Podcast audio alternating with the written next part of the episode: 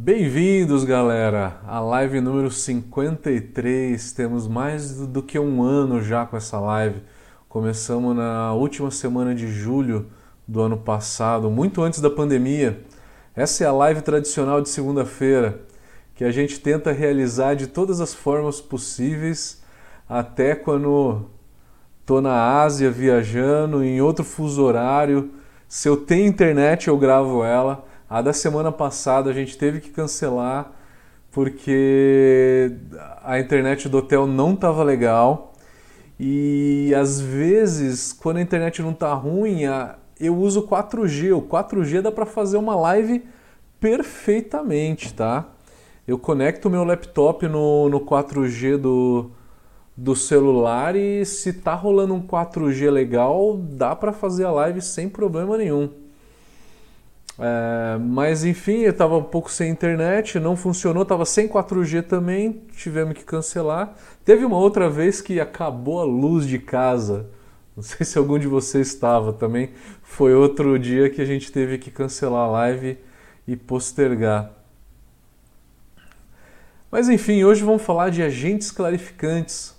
E quem escolheu o tema de hoje foi meu amigo Flávio, da cervejaria Penélope que é a cervejaria onde que eu tava lá em Penedo, no, no hotel, no hotel dele, inclusive. É, ele que escolheu, ele que sugeriu né, a, o tema. E eu falei, é muito legal, vamos falar sobre agentes clarificantes. Eu acho que, que tem muito a agregar aí para todo mundo. Eu acho que todo mundo vai, vai querer saber um pouquinho de agentes clarificantes. É, porque tem, muito cerve... tem muita micro cervejaria aqui que não quer exatamente fazer uma filtração da cerveja, né?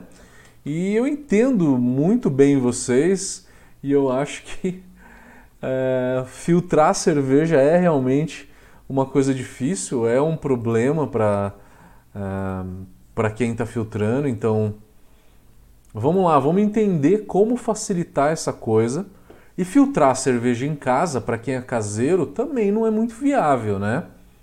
Então vamos falar aí como clarificar a cerveja. E eu preparei uma apresentação para vocês aqui.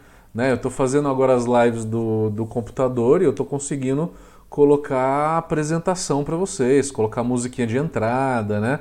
Essas coisinhas todas. Então, vamos lá eu vou colocando a apresentação e eu vou intercalando também com a minha imagem, tá? Tá aí, maravilha. Tá a apresentação aqui. É, no Instagram ela tá um pouquinho de lado, vai ter que virar um pouquinho o celular. Dessa forma vocês conseguem ver melhor, tá?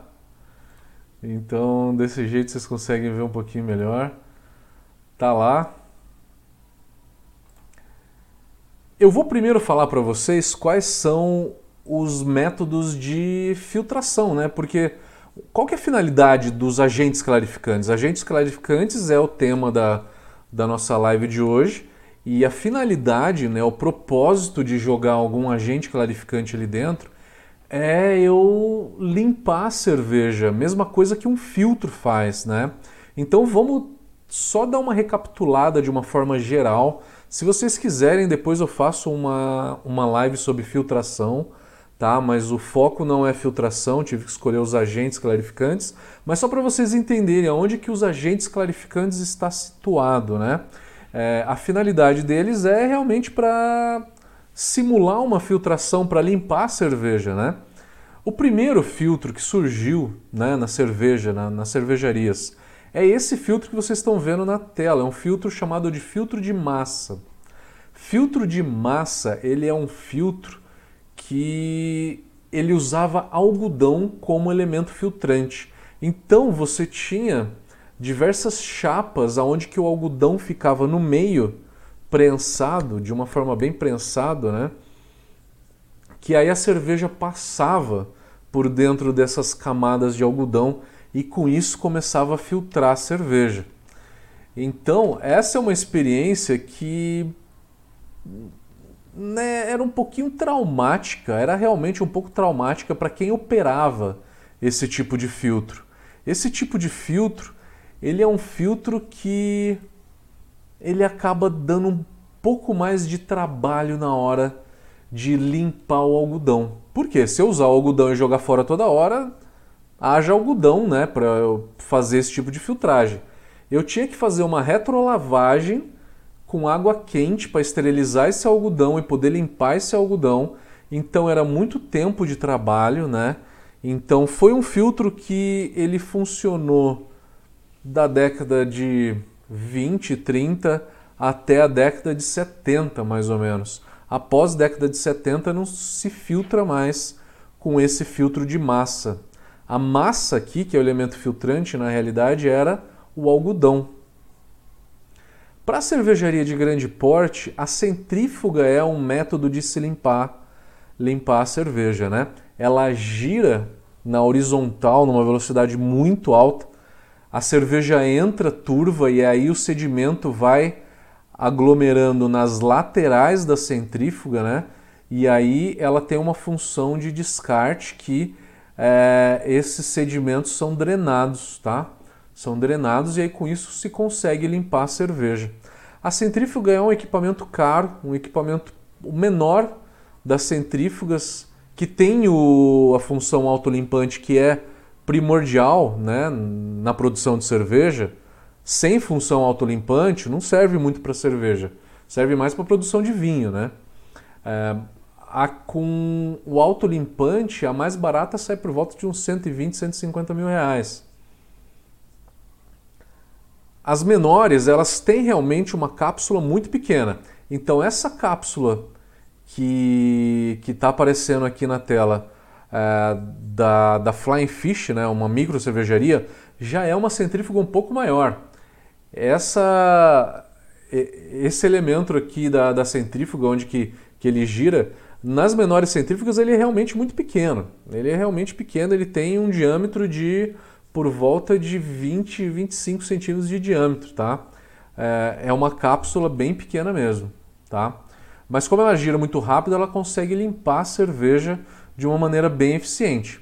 Centrífuga coisa para micro cervejaria, mas de grande porte, tá? Uma micro, uma nano cervejaria talvez não consiga, não seja viável, né, comprar uma centrífuga, tá?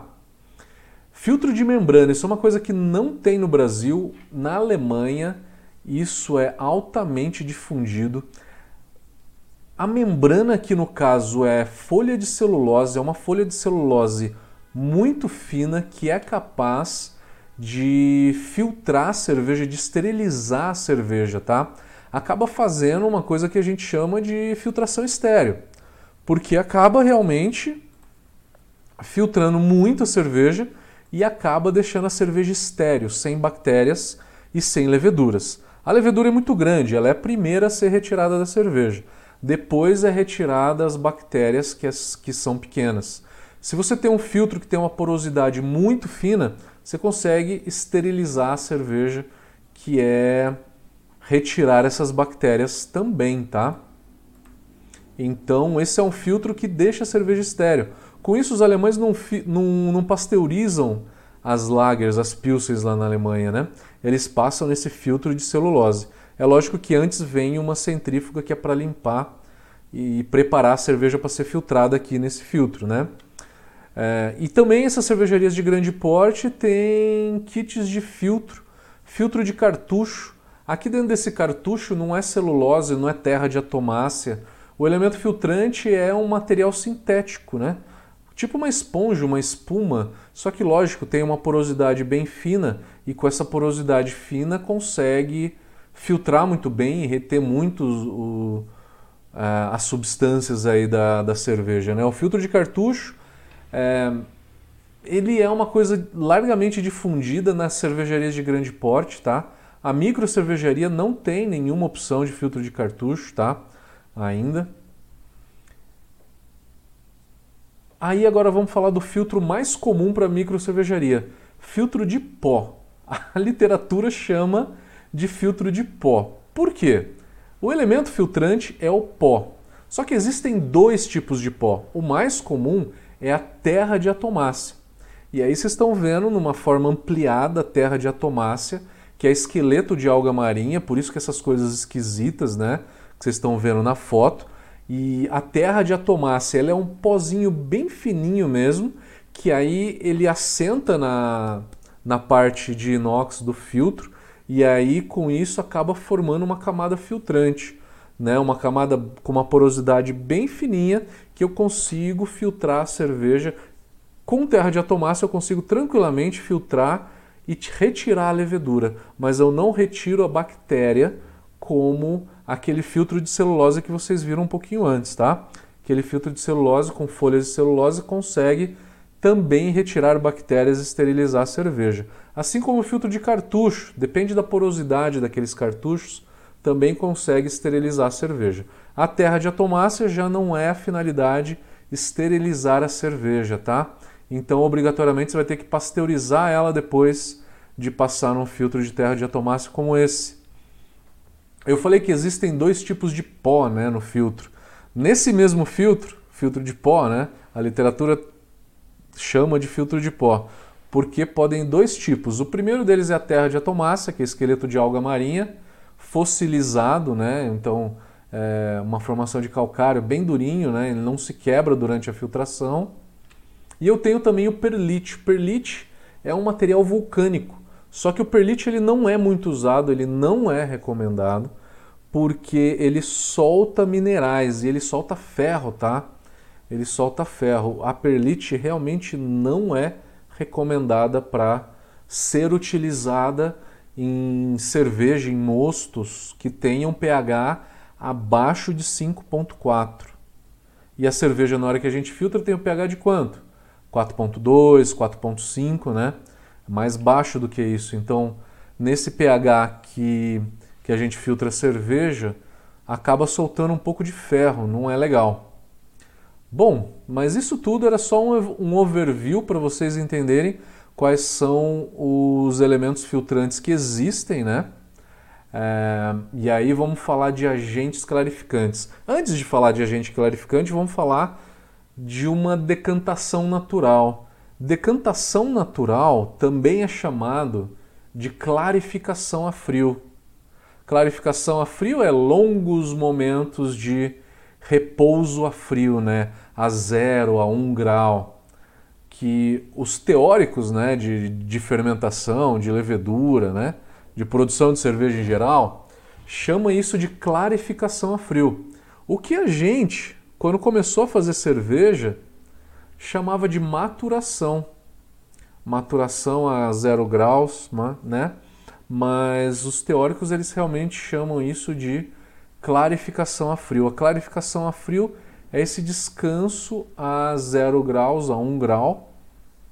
O que, que acontece nesse momento? Ação da levedura, arredondar sabores? Não, acontece a decantação de sólidos. É lógico que tem ação de leveduras, tá?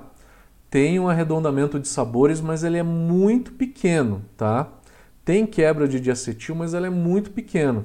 Numa temperatura por volta de 0 ou 1 um grau, não tem uma grande ação de leveduras ali não, tá?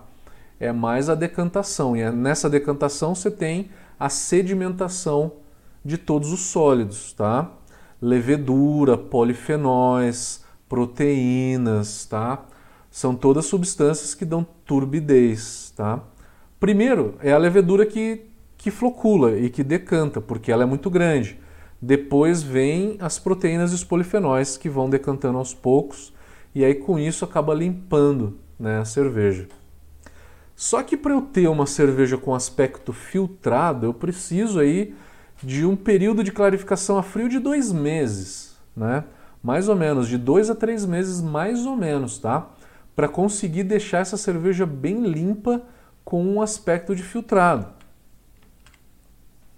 Então é muito tempo, né? Então eu não, não quero deixar esse tempo todo de clarificação a frio. Eu quero encurtar esse tempo e quero fazer a cerveja mais rápido. O que, que eu faço então? uso um agente clarificante. A opção do agente clarificante é você poder até eliminar a filtração com terra de atomácia, por exemplo, Ou se você vai filtrar com terra de atomácia, quem já filtrou alguma vez na vida sabe o quanto que entope. Para entupir menos, eu posso usar algum agente clarificante, como um Biofine. O Biofine ele vai decantar a levedura e vai preparar a cerveja para ser filtrada de uma maneira mais fácil. Com isso, a gente consegue é, encurtar o tempo de clarificação a frio, de decantação, né? Para eu poder filtrar minha cerveja no filtro de terra de atomácia, sem entupir, eu teria que deixar três semanas a zero graus para que é, eu limpe muito bem a cerveja e consiga filtrar sem problema nenhum. Às vezes duas semanas dá, mas para encurtar esse tempo, você pode jogar um Biofine, encurtar esse tempo de, de clarificação a frio para acelerar é, a produção da cerveja. Tem gente então que usa os clarificantes que é para acelerar a, o tempo da filtração, né? conseguir filtrar um pouco mais cedo. E tem gente que usa para dar um aspecto limpo nela sem filtrar ela, que também resolve muito bem, né? Você sabe muito bem que a gelatina acaba trazendo uma, uma redução de turbidez muito grande aí na produção de cerveja, né? E existem outras substâncias que eu vou falar aqui, como PVPP, é, silica gel, que ajudam nisso também. A primeira delas é o Real Flock.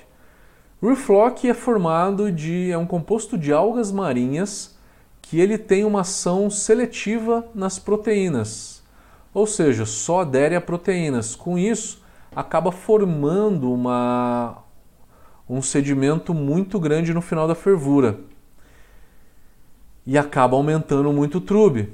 Cuidado que o Real Flock ele é 1 grama por hectolitro, não é 1 grama para 20 litros. Se você usar 1 grama para 20 litros, você pode ter um efeito reverso ou seja, a tua cerveja vai ficar mais turva do que se você não tivesse jogado o Real Flock, tá? O Real Flock funciona bem, só que para deixar a cerveja realmente limpa, não é o mais recomendado, tá? O mais recomendado, se você é um caseiro, é usar gelatina. Gelatina ele é formado por três moléculas helicoidais, tá? É, são substâncias de colágeno, né, de porco e vaca. O recomendado da gelatina é usar meio pacote de gelatina, do pacotinho pequeno para cada 20 litros. Um pacote, quem usa um pacote para 20 litros acaba falando que a cerveja fica turva, tá? Então você joga meio pacote para cada 20 litros e tem aí dois, três dias de ação e consegue limpar a cerveja muito bem. Então se você é um caseiro, a gelatina ela é a melhor coisa. Ela se une à proteína e à levedura. Aí a pergunta que todo mundo faz é: se se une a levedura, eu não consigo fazer o priming depois? Consegue. Eu nunca vi um, um relato de nenhum aluno que usou gelatina e falou não consegui fazer priming. Demora um tempo um pouco maior, ao invés de 7 dias de priming vai demorar 10 ou 15 dias, mas vai funcionar. O Biofine de todos os clarificantes, talvez seja o um pouco mais caro. O Biofine ele se une à levedura e ele decanta no, no final da maturação a frio. Com isso eu limpo a cerveja e consigo preparar essa cerveja para filtrar sem entupir, tá? É muito importante para quem filtra com, com filtro de terra de atomassa. Ele é formado de bexiga natatória de peixe. Antigamente eles vendiam a bexiga natatória de peixe, né? No, nos museus de cerveja você consegue ver. É, parece um bife realmente, né? Eles pegam a bexiga natatória e cortam no meio e parece um bife branco, né? Todo seco, bem ressecado. E aí eles vendiam isso para a cervejaria dessa forma e aí o cervejeiro ia lá e moía isso, né? Moendo conseguia fazer o Biofine como a gente conhece hoje. O Biofine ele atua nas leveduras apenas, tá? Apenas nas leveduras. O Biofine você tem que guardar em geladeira porque ele é facilmente degradado, tá? Então tem que usar ele na geladeira. Quem usa em micro cervejaria, uh, o que eu recomendo para vocês é joguem dentro de um barril com CO2, engata esse barril na, no tanque, enche com a própria cerveja e aí pressuriza esse barril e manda para dentro do tanque. Com isso você consegue injetar. Então é colocar num barril com CO2 enche com a própria cerveja, engata no tanque, enche com a cerveja, e aí pressuriza esse barril e manda o Biofine para dentro do, do tanque. Fez isso uma vez, mandou para dentro do tanque ainda sobrou dentro do barril algum res, resquício ali de, de, de resíduo, né? O que, que vocês vão fazer? Encher com cerveja de novo para solubilizar aquilo que está dentro do barril e pressurizar e mandar de novo para dentro do, do tanque, tá? Faz isso umas duas, três vezes que é para lavar bem o barril e tirar todo o biofine de lá. Porque o biofine ele também é insolúvel, né? Ele não é muito fácil de ser solubilizado. Na hora que você manda para dentro do, do tanque é, com o barril pressurizado, ele entra já fazendo uma espiral dentro do tanque, né? E com isso consegue solubilizar um pouco melhor. Então, se você tem uma cervejaria, essa é a melhor forma. Se você é um caseiro que quer usar Biofine, tem algumas brew shop que tem. Faz a solubilização com cerveja fria, tá? Não quente, tá? Nada quente. Cerveja fria realmente, tá? E aí depois a gente tem outras substâncias, né? Aí são sintéticas. São sintéticas. É, a primeira delas tem o PVPP e silica gel. O PVPP ele é abreviação de polivinil polipirrolidona. Que nomão, né? Mais fácil chamar de PVPP. Ele é uma, uma substância sintética, tá? Sintética mesmo, tá? Parecida com é um tipo de plástico, né? É, que é feito, né? De uma forma onde que o PVPP ele vai agir de maneira seletiva apenas em cima dos polifenóis. Os polifenóis são ah, da família dos flavonoides, que é o polifenol que dá mais turbidez. Então ele age especificamente em cima de um polifenol por carga. Ele se une e aí decanta. Né? Você pode usar isso então no tanque, no tanque. Então, ao invés de filtrar a cerveja, vai lá e joga isso dentro do tanque.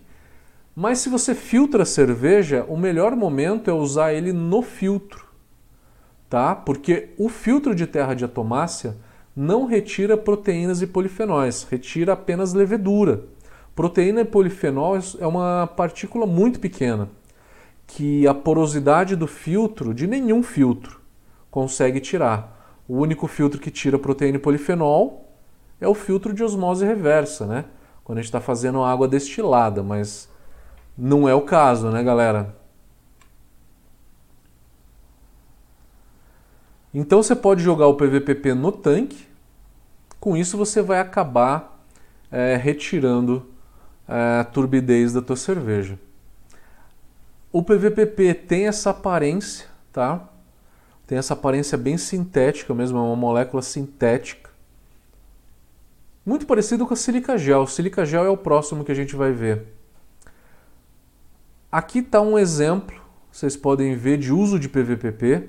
Tem um mosto sem PVPP e um com PVPP. Olha como fica transparente, fica bem claro. E aí você vê no fundinho aqui a borra que tem esse PVPP, tá? O uso é, de Polyclair, que é, o, é, a marca do PVPP, Polyclair 10, em 20 gramas por hectolitro. PVPP, segundo os fabricantes, você pode jogar na fervura, no lugar do, de um Real Flock, por exemplo. Pode jogar na maturação a frio, né, na clarificação a frio, ou no filtro de terra de atomácia. Se você vai usar isso dentro do tanque, tem que respeitar um mínimo aí de 4 ou 5 dias para ele ter uma, uma boa ação ali dentro, tá? ele pode ser usado o PVPP junto com a terra de atomácia, junto com silica gel. tá? Com outros substâncias, né? A outra substância, então, sintética também é a sílica gel. Sílica gel se une a uma proteína chamada prolina. A prolina é a proteína que mais dá turbidez.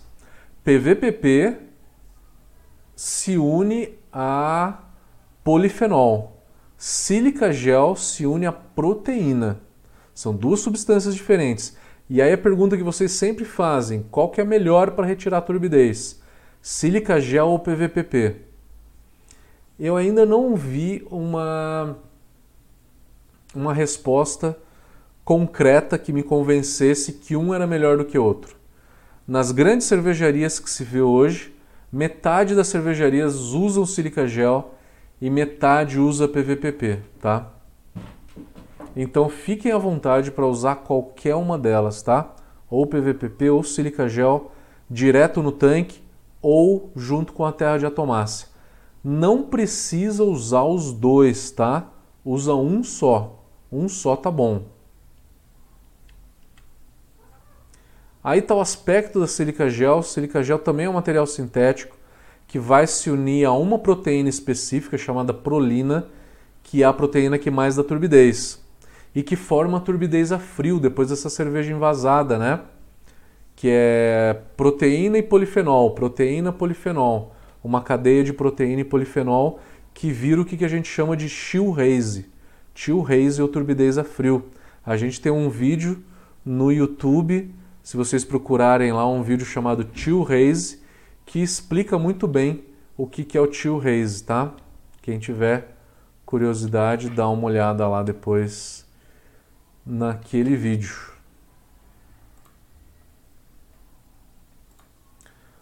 Maravilha, galera. A gente acabou a apresentação, tá? Vamos para as perguntas agora. Começando sempre pelo Instagram, que é quando cai primeiro a conexão, né?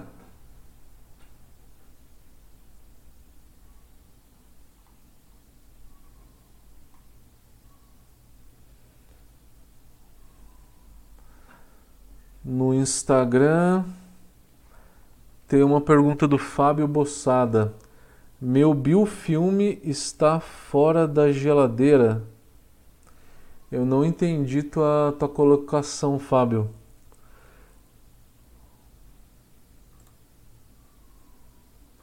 Vamos para o Facebook primeiro, depois para o YouTube. Facebook, Francisco João Ming, como é que tá? O João Ming está perguntando, Mateus, se eu usar filtro para, para água, aqueles que usamos para filtrar a água para tirar o cloro, retiramos das cervejas a levedura. E como eu faço um priming com açúcar, vou, ter algum problema com relação à carbonatação? É, João, se você usa aqueles filtros de água, eles têm geralmente uma ou duas micras, é geralmente duas micras, né? A levedura ela tem de 4 a 12 micras, tá? Então, se for um filtro com uma ou duas micras, você vai tirar 100% da levedura. Se você usa um filtro de 10 micra, você não tira totalmente a levedura porque a levedura tem de 4 a 12 micra, tá? Mas eu não te aconselho a filtrar com esse filtro de água, porque vai entupir. A área filtrante é muito pequena, vai entupir muito fácil. Algumas pessoas já falaram que fizeram e que entupiu, tá?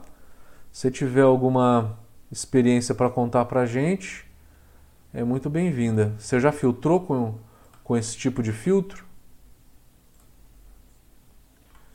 YouTube.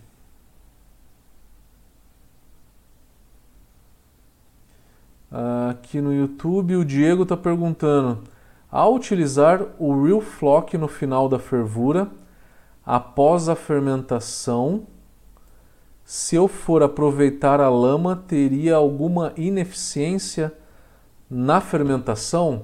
Não, Diego, o Real Flock, se você usa ele na fervura, a ideia é o seguinte: durante a fervura, ele vai se unir à proteína e ele vai decantar. Ele vai se unir à proteína e vai decantar no trube, tá? E ele vai ficar no trube quente. Então ele não vai para o fermentador. Galera, também lembrando vocês, quem, quem curtiu o vídeo, dá um like no vídeo. Quem gostar dessa live, dá um like no vídeo.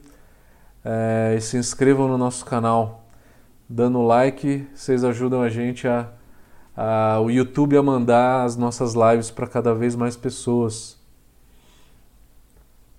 Beleza? Então, Diego, o Real Flock ele decanta no final do, da fervura no trube, tá? Ele não vai para para fermentação. Os carnívoros é o nome da cervejaria? Professor, lá vai minha pergunta tosca. Seria legal uma gambiarra com filtro de carro? Se daria certo. Você está falando aquele filtro de ar, né? Que vai, que vai dentro do carro, né? É... Cara, eu nunca vi ninguém que filtrou. Eu acho que não vai dar certo porque a área filtrante é muito pequena, né? O filtro de carro é uma rodelinha, né? É um negócio pequenininho. Eu não sei te dizer quanto quanto que tem de diâmetro, mas é um negócio pequeno. Eu não usaria aquilo lá não, cara. Você precisa de uma área um pouco maior para não entupir. Se realmente quiser fazer, faz num filtro de água e daqueles longos, né, que tem o cartucho um pouco mais longo, mais comprido, tá? Não faz naqueles pequenos não. O Jorge Sanches está perguntando: qual sua opinião de uso de ácido tânico para ajuda na clarificação? Em que fase da mostura ou fervura seria mais eficiente? O ácido tânico, na realidade, ele ele era usado antigamente, mas ele acaba degradando quase todo tipo de proteína, tá? Ele precipita, né? Ele se une e precipita quase todas as proteínas. E aí acaba retirando a proteína que dá a retenção de espuma. Na hora que eu uso a sílica gel, a sílica gel só vai atrás da prolina. A prolina que dá turbidez, mas ela não interfere na retenção de espuma, tá? Então esse é um ponto muito importante. Já o ácido tânico iria interferir na retenção de espuma. Eu sei que tem alguns outros produtos, tá? É, são novos, se eu não me engano, não sei se é a Prozin que tem um ácido tânico melhorado, Clear Max que quebra é, que quebra glúten durante é, durante a mosturação. Tem alguns outros produtos novos, tá? Os produtos novos que aí são bem mais elaborados, tá? Mas antigamente se usava ácido tânico. Esse ácido tânico puro usado antigamente não é não é recomendado, tá? O Alexandre Ribeiro está falando, pode falar sobre o Clear Max MF. Vamos lá. Eu consigo inclusive colocar isso na tela, né? Vamos, vamos procurar aqui Clear Max MF. Vamos pegar o, vamos ver se eu acho o, a, a especificação dele. Eu acho que achei um PDF aqui no site da Agrária.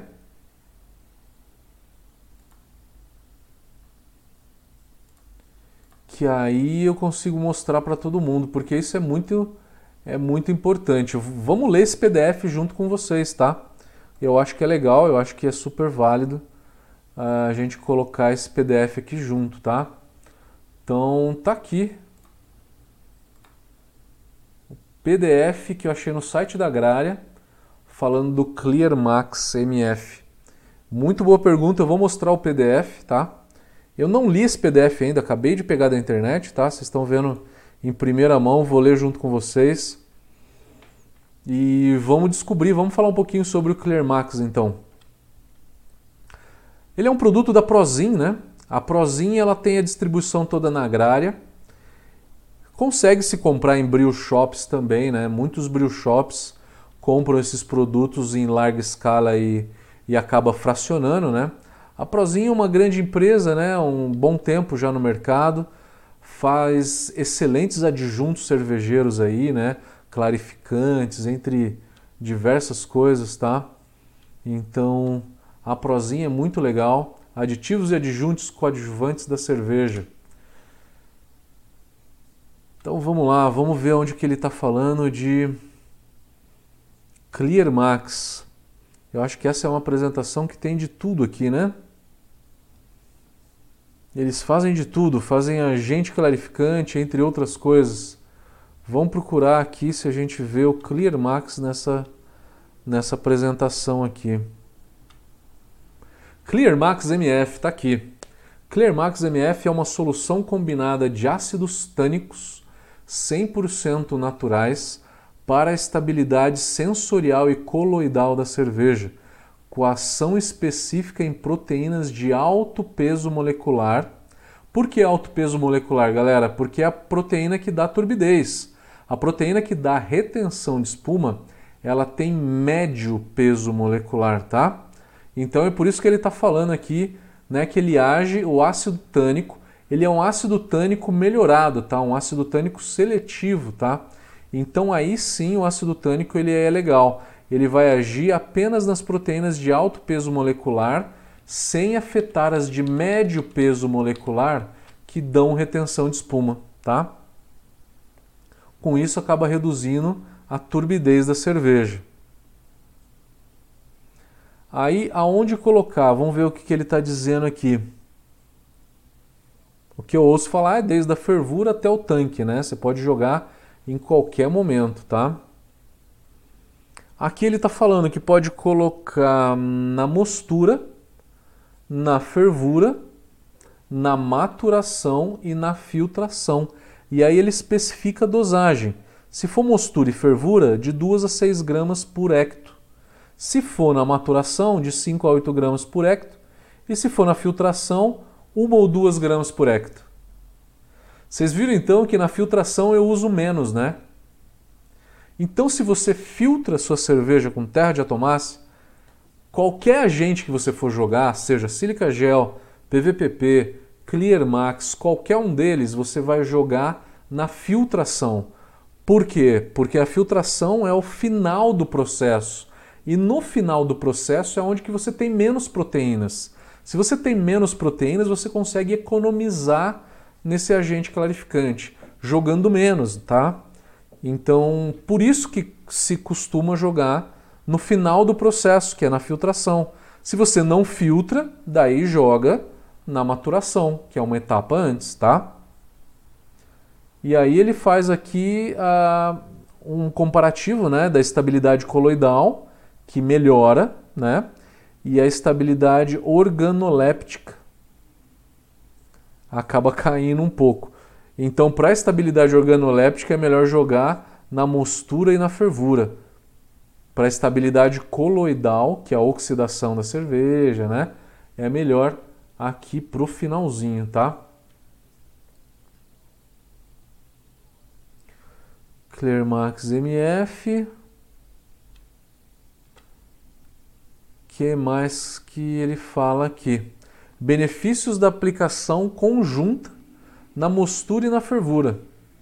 Na mostura, inibe as enzimas LOX, lipoxigenases, que depois vão quebrar lipídio em ácido graxo e o ácido graxo na cerveja pronta vira o aroma de papelão, oxida no aroma de papelão reduz a formação de aldeído e aldeído oxida, deixando a cerveja áspera. Melhora o poder do antioxidante, né? Então faz também uma função de antioxidante aí, né? Por conta que reduz a oxidação dos ácidos graxos e do, dos aldeídos, né? Na fervura, formação de trube mais compacto né? Então eu acabo limpando mais a cerveja e formando mais trube. Redução das drenagens do fundo dos fermentadores. Se eu formo bastante trube na fervura, ele fica na fervura.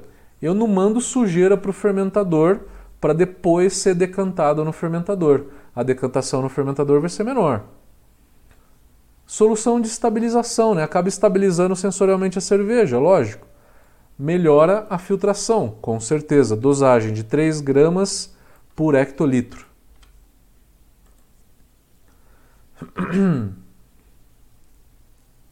Então aqui tem uma foto da do trube aglutinado aqui, né, no fundo. Uma solução de 0,5% a 35% de água a 50 graus. A forma de dosar. Você pode dosar direto no mosto, na arriada do malte, dosagem direta na fervura, bem no finalzinho, no momento que adicionaria um real flock, por exemplo, né? E aí você tem outros tipos de Clearmax. Clearmax K, por exemplo. Ele é a base de carragena e ácido tânico. E a composição foi desenvolvida especialmente para utilização em cervejarias para facilitar a floculação de polifenóis, proteínas, lipídios e carboidratos, beta-glucanos, em forma de trube quente ou frio. Então é para reduzir a, a turbidez da cerveja, decantando todas essas substâncias, reduzindo também a, a, a turbidez da cerveja, tá? Você pode usar na fervura, então você clarifica o mosto, você pode usar no tanque, que aí você está clarificando a cerveja, né? Tem outros tipos de Clear Max, vamos ver se tem aqui. Protesin, Fan, tá. Aqui ele não traz, mas tem diversas enzimas, enfim. É, aí foram uma explicação aí do ClearMax, né? Consegui colocar na tela para vocês, ClearMax MF. É um produto em alta, muito em alta, muito usado hoje, muito bom. Muito bom. Muito boa pergunta, Alexandre Ribeiro. Osiris, meu amigo, como é que tá? A Osiris perguntando aqui: Você saberia qual o valor do filtro de pó de terra de atomácia?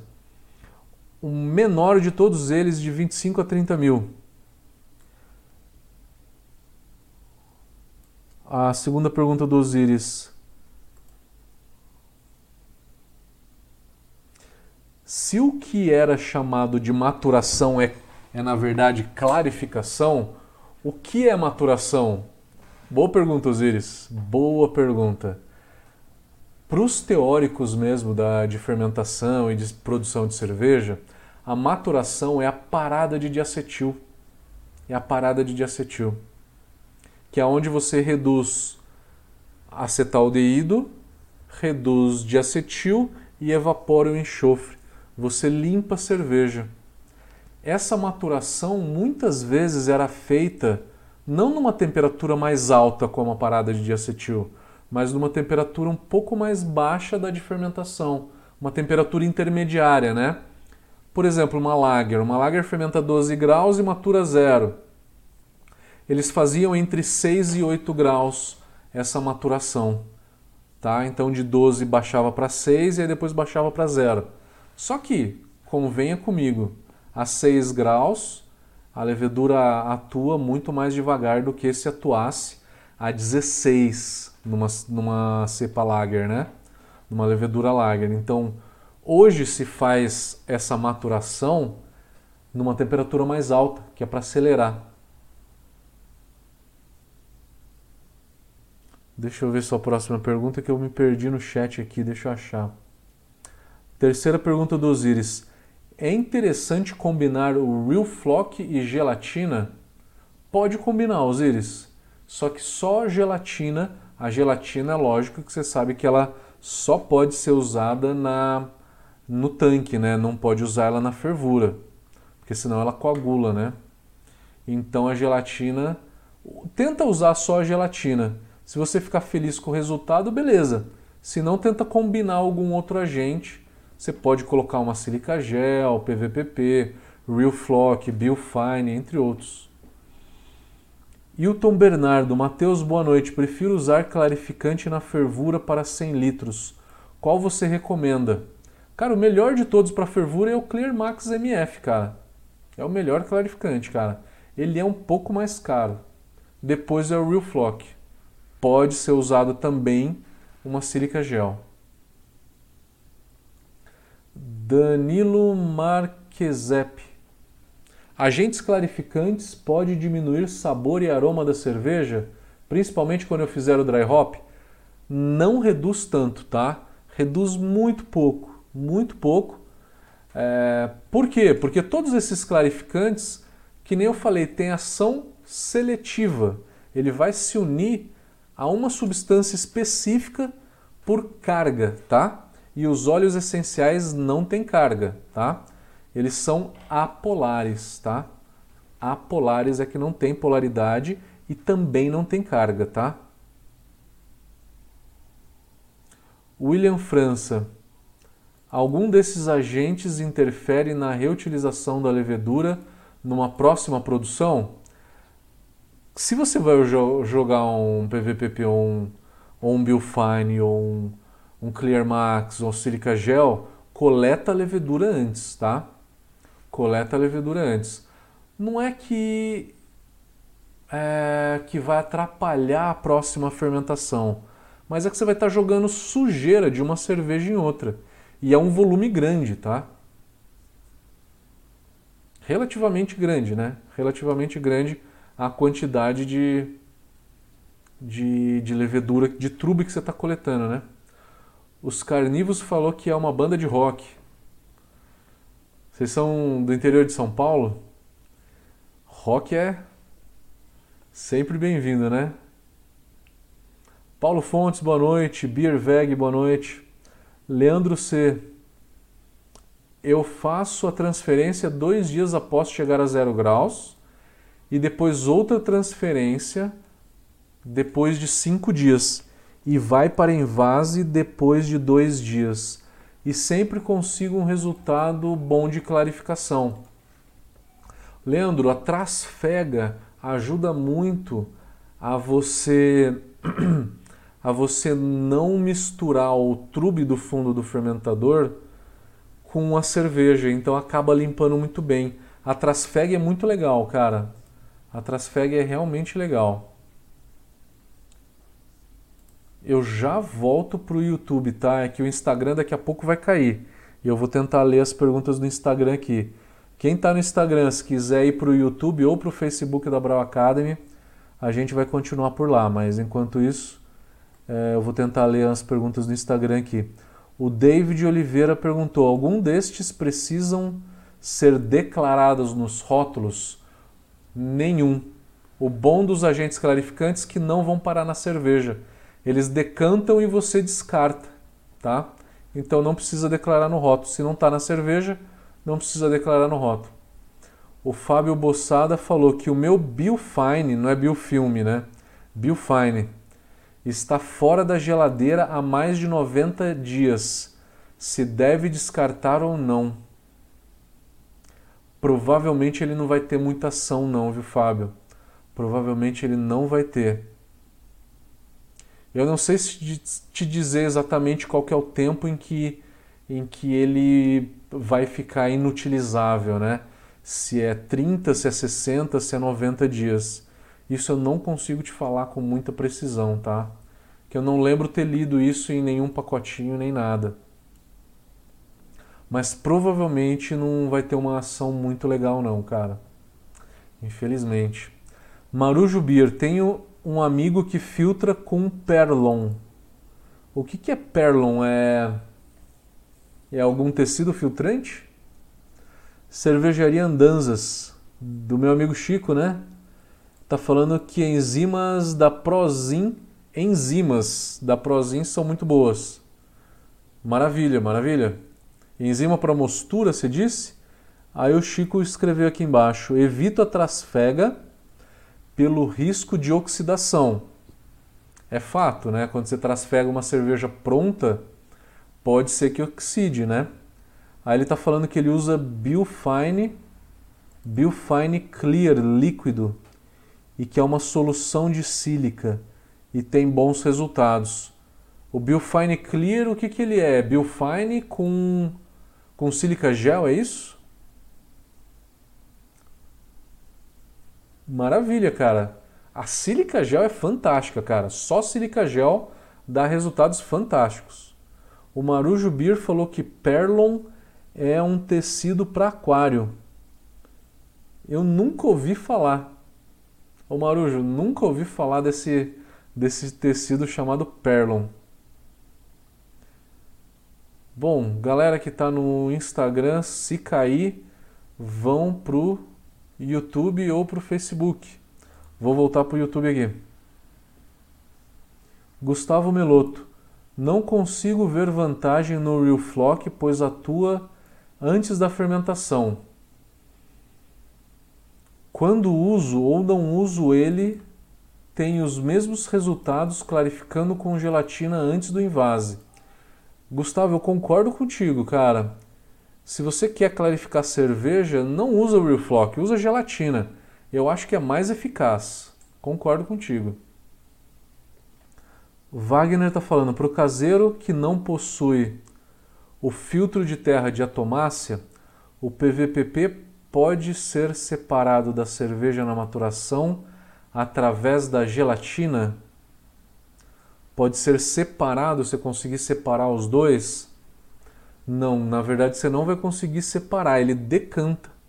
Na hora que ele decanta, aí você tem como remover ele. Ou fazendo uma trasfega, né, indo com uma mangueira e, e trasfegando, mas se a tua torneira no balde ela já é bem alta, ele, ele não vai arrastar o PVPP nem a silica gel que está ali no fundo, tá? Então você tem que analisar se a, se a torneira está alta e não pega o fundo do balde, pode invasar direto. Se não, faz uma trasfega.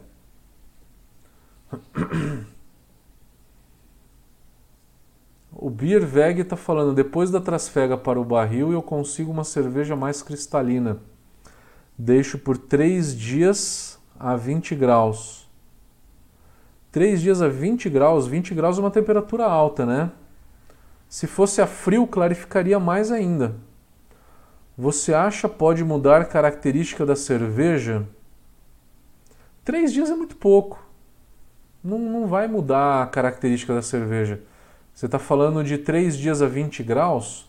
Não vai mudar a característica, não. Nem vai azedar a cerveja, tá? O Paulo Guarnier está falando que gelatina é o mundo. Concordo, tem efeitos muito bons. Rodrigo está falando, a recomendação do uso do Clear Max MF é injetar ele pela válvula do cone do tanque, ao mesmo tempo que se injeta CO2 pela válvula de baixo e recomendam deixar aberto por 15 minutos para homogeneizar bem. Rodrigo, eu te recomendo até você fazer daquela forma que eu falei com o Bill Fine. Pega um barril, coloca dentro de um barril só o Clear Max, aí você enche esse barril com CO2 e aí você engata esse barril no, no fermentador. Engatou no fermentador, você enche o barril com cerveja. Como ele tem CO2, não vai oxidar, né?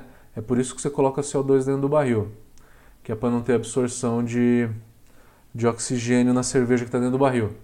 Aí você pressuriza. Na hora que você pressuriza, você está engatando pela válvula de cima do cone, né? A válvula de cima do cone vai fazer um rodamuinho, tá? Com isso ele vai entrar meio que na espiral e vai conseguir solubilizar muito bem. É, aí você faz uma segunda vez, enche o barril uma segunda vez com cerveja, que é para limpar os resquícios que tem lá, manda de volta para o tanque. Manda de volta para o tanque e né, na hora que estiver entrando essa cerveja já vai revirar bastante. Enche o barril uma terceira vez, que é para lavar uma terceira vez o barril, e aí acabou, tá? Eu não borbulharia por 15 minutos tanque nenhum. Por quê? você pode descarbonatar a cerveja, tá? Depende da pressão que você tá, da temperatura que você tá, você pode acabar descarbonatando a cerveja. Então, se você não tiver um completo domínio aí da dessa dessa carbonatação, né?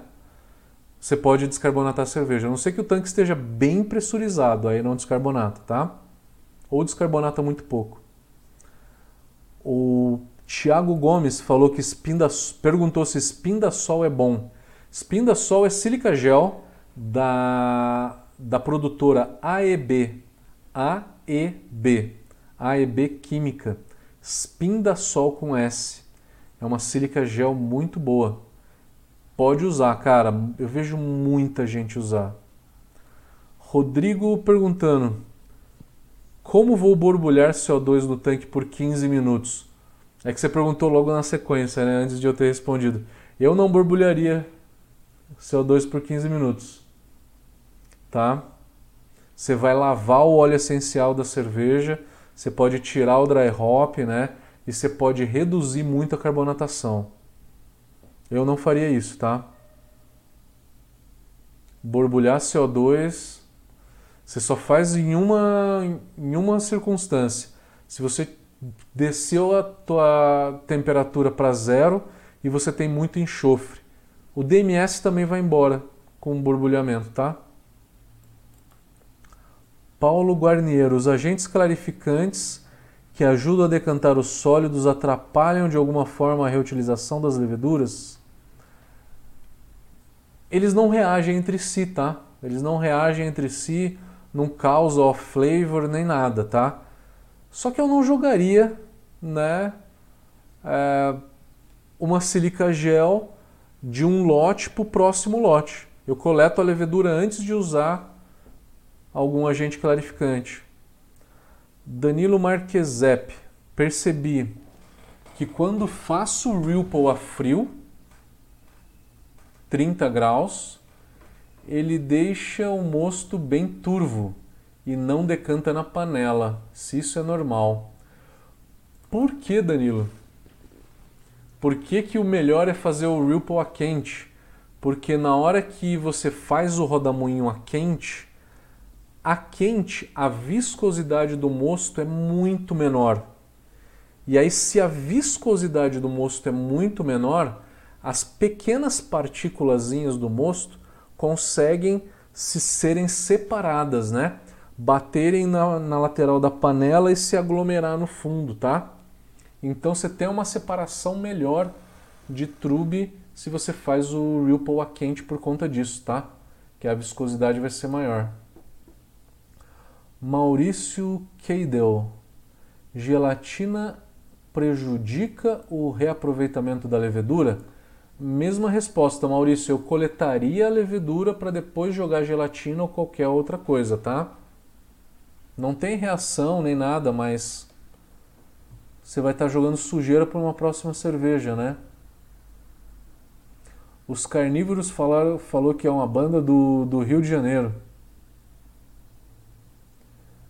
Aqui em São Paulo tem bastante pub bom, cara.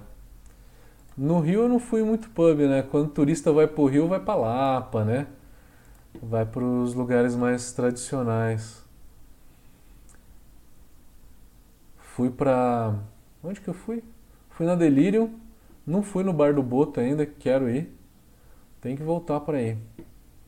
O Matheus Roncone tá perguntando, um pouco fora do tema, qual o melhor lúpulo para uma Hop Lager? Matheus, qualquer lúpulo para IPA. Pega Citra, Amarilo, Mosaic, Azaka, Equinox, Cinco. Qualquer lúpulo desses para IPA Qualquer lúpulo de IPA fica muito bom, cara.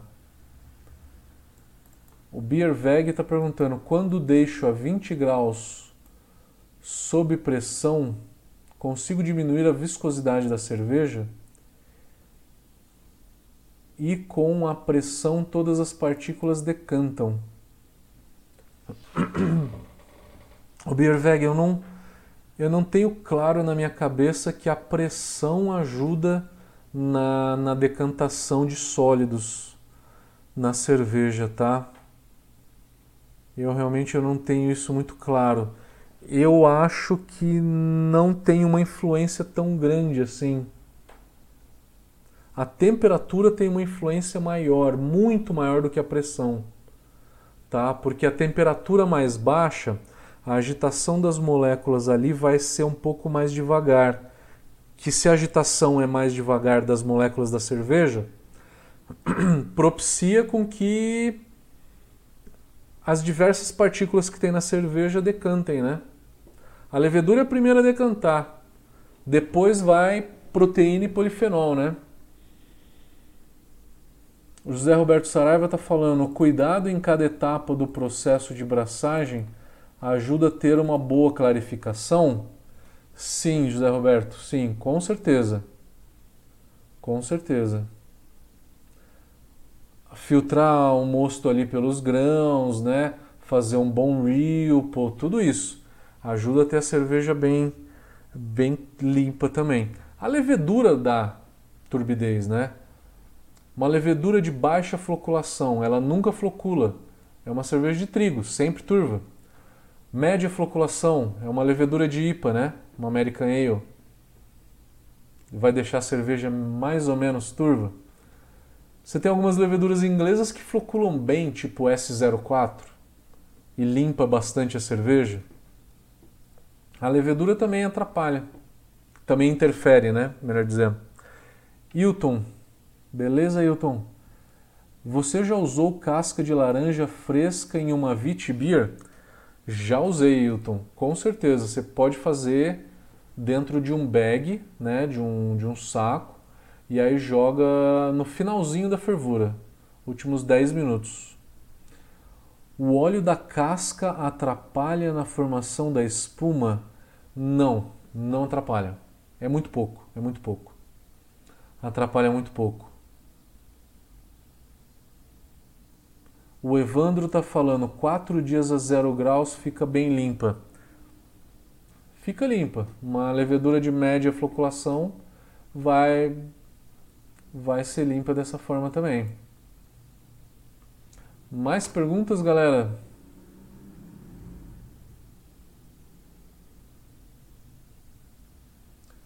Vamos ver aqui o Facebook.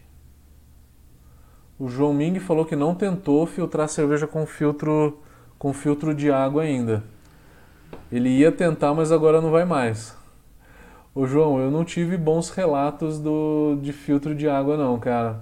Eu não filtraria não. É, o Guilherme Matoso tá falando. Fiz uma coach e usei o Real Flock. No final do descanso na garrafa, a cerveja estava muito límpida mas quando coloquei todas para gelar, ficaram mais turvas. O que poderia ter acarretado nesse resultado? Guilherme, o que aconteceu com você foi uma coisa que eu falei bem no comecinho, na hora que eu estava falando de silica gel e, e PVPP, eu falei sobre chill haze. Haze com CH. Haze que é uma turbidez que ela se forma a frio pela união de proteínas e polifenóis na cerveja depois de pronta, tá? Depois de pronta. Entra no, no canal nosso do, do YouTube que tem um vídeo falando de Chill Haze. Dá uma busca no YouTube que lá eu te explico certinho, cara. Eu te dou até um exemplo, tem copo, né? Uma cerveja com Chill Haze e outra sem. Ficou um vídeo bem legal, ficou um vídeo bem legal. Dá uma olhada lá.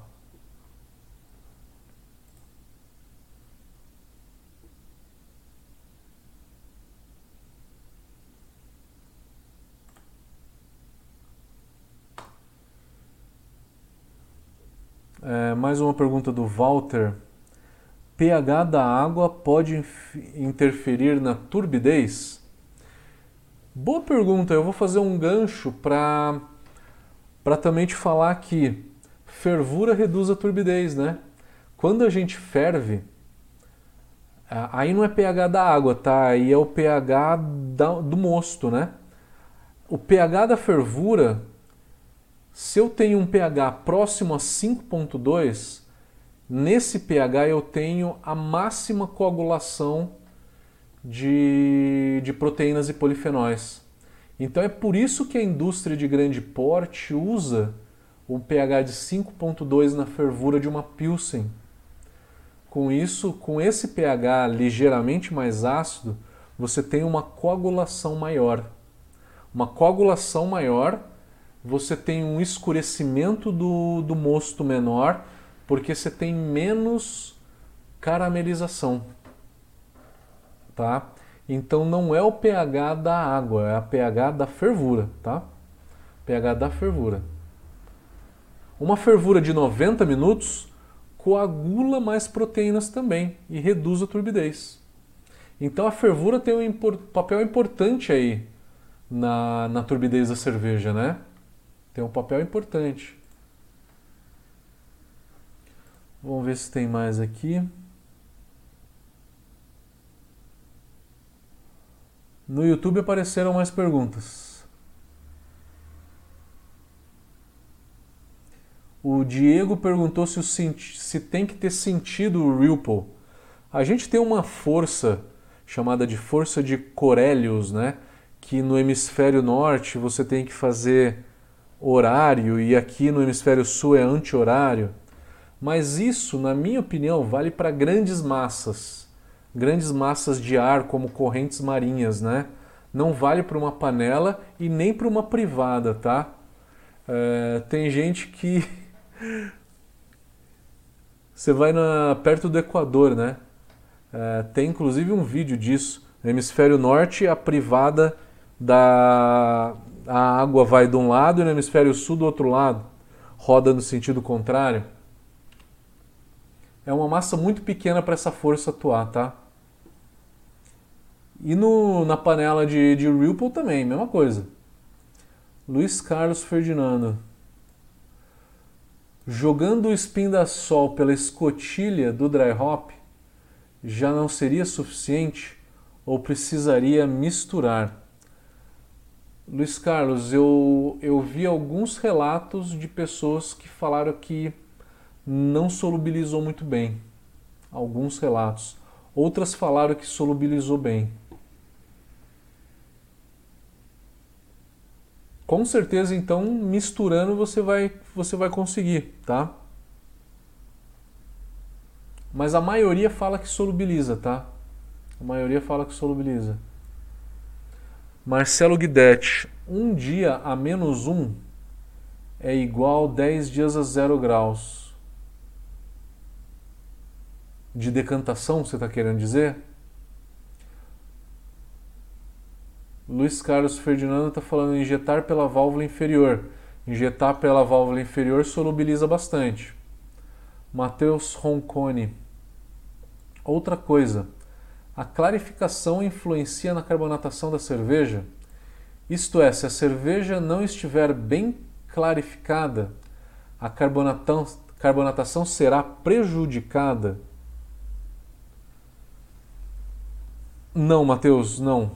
Não, não vai ser. O que interfere na carbonatação é pressão e temperatura, tá? Quanto mais baixa a temperatura, mais você consegue carbonatar. Quanto maior a pressão que você aplica, mais você carbonata também, tá? Gustavo Meloto, existe relação direta entre floculação e atenuação? O Gustavo, eu já perguntei isso para pessoas especialistas de levedura. Elas falaram que não. Falaram que não. Por quê? Porque no meu entendimento, na hora que eu olhei a maioria das cepas, eu falei assim: as cepas de, de alta atenuação elas permanecem mais tempo na cerveja e aí dão turbidez e que por conta disso são de baixa floculação. Como a WB06, né? A WB06 é a cepa mais atenuante de todas as leveduras. Come toda a maltotriose, zera completamente a maltotriose. E ela é uma cerveja de trigo, é uma cepa de trigo que fica em suspensão por muito tempo, deixando ela turva, né? De contrapartida, o S04 é uma cepa que não atenua muito bem, flocula rápido, tem uma tendência a deixar de acetil e acetaldeído, flocula rápido e não atenua muito bem. Então, é, talvez via de regra, geneticamente, né? Eu falei com pessoas que produzem levedura, são especialistas em levedura. Falaram que não tem a ver, geneticamente não tem a ver uma coisa com a outra. Mas alguma coisa deve ter a ver nesse sentido que eu te falei, tá? Porque muita cepa de, de alta floculação dá baixa atenuação e vice-versa, né? Então, boa pergunta, cara. Eu, eu já percebi isso também mas me falaram que a fisiologia da cerveja não, não leva a isso, da, da levedura, não leva a isso. O Wilton está falando, eu deixo 10 dias a zero no fermentador, depois transfiro para barril e deixa 30 dias a frio, né? Antes de engarrafar. Tudo sob pressão e fica bem limpa. É que 30 dias a zero ela vai ficar realmente muito limpa, Wilton vai ficar muito limpa. É um tempo bom a zero que é para clarificar bem ela, cara. Maravilha, se está funcionando, mantém. O Wilton está falando, na próxima live poderia falar sobre adjuntos para retenção de espuma. Para retenção de espuma, você tem. É, são compostos de algas, como carragena, agar-agar, alginatos, né? É, e que são são para dar retenção de espuma, né? São proteínas, né? Que é para complementar a carga de proteínas que a cerveja tem. Com isso você vai ter retenção de espuma, tá? Mas é uma boa ideia, é uma boa ideia para uma próxima live.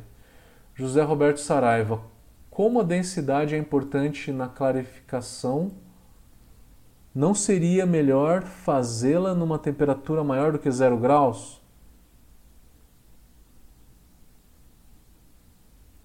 A densidade da cerveja, a FG da cerveja, eu não entendi. Quanto mais frio for a clarificação a zero, zero, menos um, menos dois, menos três, Quanto mais frio for, mais essa cerveja vai clarificar, né? Eu não entendi tua pergunta. O Dalton falou que a força de Coriolis é aquela que atua no, no rodamuinho, né? Só atua acima de 3 mil pés, que é um volume muito grande, né? Então tá aí, tá aí. O Dalton reforçando o que eu falei. Valeu pela informação. O Marcelo Guidetti está falando clarificação, a diferença é absurda. Clarificação em que momento? Eu não sei em que momento que você quis dizer. Erasmo Dickel, duplo cold com uma dupla gelatina não seria mais eficiente para o caseiro? É, jogar uma vez gelatina já é eficiente, né? Jogar duas, pô, vai ser realmente bem limpa a cerveja, com certeza. Que aí você faz quatro dias uma gelatina, deixa a gelatina decantar e joga de novo, né? Eu não vi ninguém falar, dizer nenhum relato que fez isso. Mas a ideia parece ser muito boa. O Leandro está falando, mestre, se colocar a temperatura de menos 1 acelera a clarificação, quanto mais baixa a temperatura, maior a clarificação da cerveja frio, tá?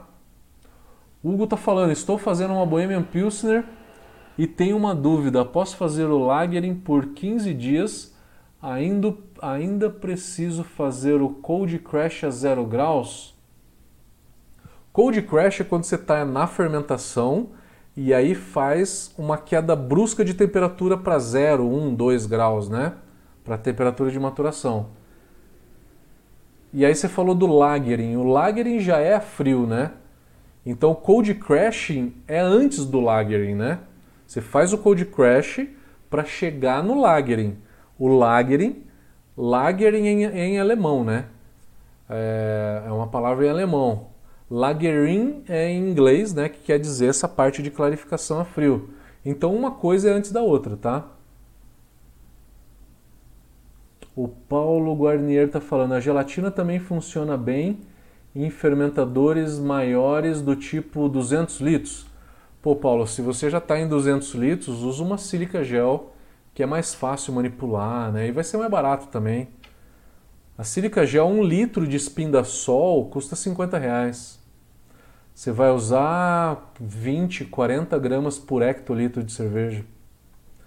Os carnívoros está falando, gostaria de fazer uma pergunta fora do tema. Não tem problema, pode fazer. Vou começar a fazer um dry hop amanhã na temperatura de 10 graus. Posso fazer a agitação do fermentador uma vez ao dia em 5 dias? Pode, desde que você garanta que você não tem oxigênio dentro do fermentador. Porque senão você vai estar tá, é, diluindo oxigênio dentro da cerveja para oxidar ela depois, tá? O Osiris está falando, a próxima live, fazer uma neipa. Cara, eu vou fazer uma, uma live que a próxima cerveja que eu vou produzir vai ser uma Black Neipa. E aí a gente vai fazer uma live para falar da Black Neipa, cara. Que aí engloba a Neipa também, né? Eu vou fazer essa cerveja em setembro, final de setembro. E aí ela vai ficar pronta em outubro, começo de novembro a gente vai fazer essa live, tá? Já está nos planos. O Flávio Padilha está perguntando: subir a temperatura 24 horas do invase ajuda na clarificação? Subir a temperatura não ajuda na clarificação, piora, né? O que ajuda a clarificação é a temperatura mais baixa. Quanto mais baixa, mais a clarifica, né? José Roberto Saraiva, clarificação é melhor ser feita a 0 graus ou a 3 graus? A 0 grau. Quanto mais baixo, melhor. A densidade do líquido seria menor a 3 graus e a decantação seria maior. Zé Roberto, eu não entendi. Quanto mais frio for tiver a cerveja, quanto mais frio tiver a cerveja, maior a densidade, né? Mais densa ela fica, né? Só que também mais densa, menor a agitação das moléculas. Se menor a agitação das moléculas por conta do calor, mais fácil vai decantar. Mais fácil vai decantar tudo. Salve, salve Black Neipa, é isso aí, vamos fazer essa. Vou fazer a Black Neipa com infusão de malte escuro a frio, tá? Em água, tá? Pegando a dica do mestre Cass, que trabalha, Cassiano, que trabalha na Brau Academy, ele fez uma cerveja uma vez. E eu falei, porra, quero fazer, pegar a dica lá, as quantidades do mestre, Cass e quero fazer essa Black Neipa. Vamos tentar, né? Vamos ver o resultado final depois. Vou fazer ao vivo a abraçagem da Black Neipa, com certeza. Se algum de vocês tentou assistir a última abraçagem que a gente fez no dia 15, deu problema no computador, o YouTube derrubou a transmissão. Foi outra live que a gente infelizmente não conseguiu fazer, tá? Mas a gente vai, vai continuar com as abraçagens ao vivo, tá? E aí eu quero mostrar para vocês, quero fazer vídeo Vou querer degustar elas depois, né? Black Nape acho que vai ser bem legal. O André Pedrosa está perguntando quantas gramas de Real Flock para 20 litros de mosto? O André é uma grama para cada hectolitro, tá? Para 20 litros, 0,2 gramas. Beleza? Bom, galera, acho que é isso. Deu, tá dando quase uma hora de live, então vamos terminando por aqui. Obrigado pela participação de novo. É, valeu. Perdão pela última live, eu tava com a internet muito ruim, tava num hotel e tava sem celular. O celular tava só no 2G, não tava nem no 3G, não deu para para fazer a live pelo celular, senão eu faria. É, mas a última live a gente teve que cancelar por conta da minha internet. Né? Então a gente acabou refazendo a live da semana passada na, no dia de hoje. E galera, valeu, valeu, obrigado. A gente tem, quem tem interesse, a gente vai ter um curso de tecnologia cervejeira online né, e ao vivo, onde vocês podem interagir com os professores vai começar agora no finalzinho de setembro. Tá? Tecnologia cervejeira é o nosso melhor curso, o nosso maior curso, mais aprofundado, onde que vocês vão poder ver é, todas, todos os meandros de produção, tá? no detalhe. Então é um curso realmente muito bom, muito aclamado pelos nossos alunos, né? Muito bem avaliado por eles. Né? Professores muito bons aí vão vão estar tá dando esse curso. Então, quem tem interesse aí de se aprofundar, né? Seja bem-vindo. O curso começa no final de setembro, vai ser um curso muito legal. Produção bacana também, conteúdo top que nem esse também. E é isso, galera. Valeu, obrigado mais uma vez. Estamos ficando por aqui, tá? É, última pergunta do Fernando Keller, que foi a última que veio aqui. A última, última, última. Complementando a pergunta do colega sobre o assunto de temperatura, existem comentários que, após deixar a temperatura baixa, aumentar para 20 graus e derrubar novamente, se agrega na clarificação. Fernando, na minha opinião, o que eu vi até agora, cara, não agrega não. Você subir você pode acabar levantando um pouco, tá? É, fazer um cold crash de novo, é, na minha opinião, não agregaria tanto. Pode até agregar um pouco, tá? Mas eu não acho que é tanto assim, não. Se você é uma cervejaria de. uma micro cervejaria que tem um tanque encamisado, você não consegue subir a temperatura, tá? A não ser que você tenha aquecimento, água quente para dentro da, da camisa. Não acho que você vai conseguir fazer isso tão rápido.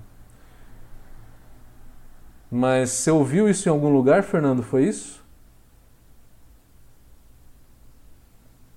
Eu nunca ouvi essa história.